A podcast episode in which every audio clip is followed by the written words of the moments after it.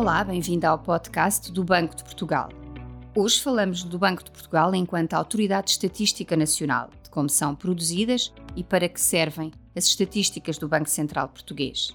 No essencial, as estatísticas produzidas pelo Banco Central servem para acompanhar e perceber a evolução da economia.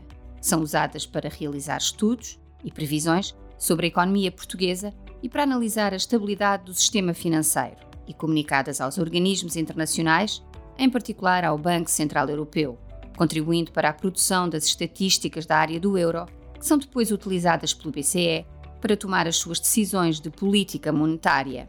Além disso, são divulgadas a todos os cidadãos, de forma gratuita, através do BPStat, o portal de estatística do Banco de Portugal. As estatísticas são produzidas a partir de várias fontes. Regularmente, o Banco de Portugal recebe informação de bancos, de empresas e de outras entidades do setor financeiro.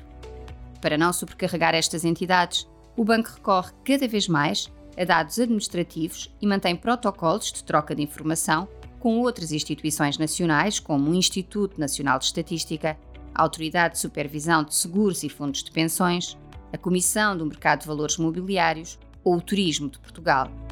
Como membro do Sistema Europeu de Bancos Centrais e do Sistema Estatístico Nacional, o banco cumpre rigorosamente todas as orientações e normas que garantem a independência e elevada qualidade das estatísticas publicadas.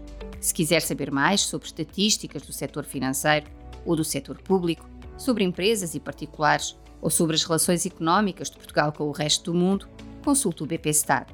Explore os gráficos e as infografias, consulte as notícias, descodifique os principais conceitos económicos e estatísticos e guarde a informação que lhe for útil.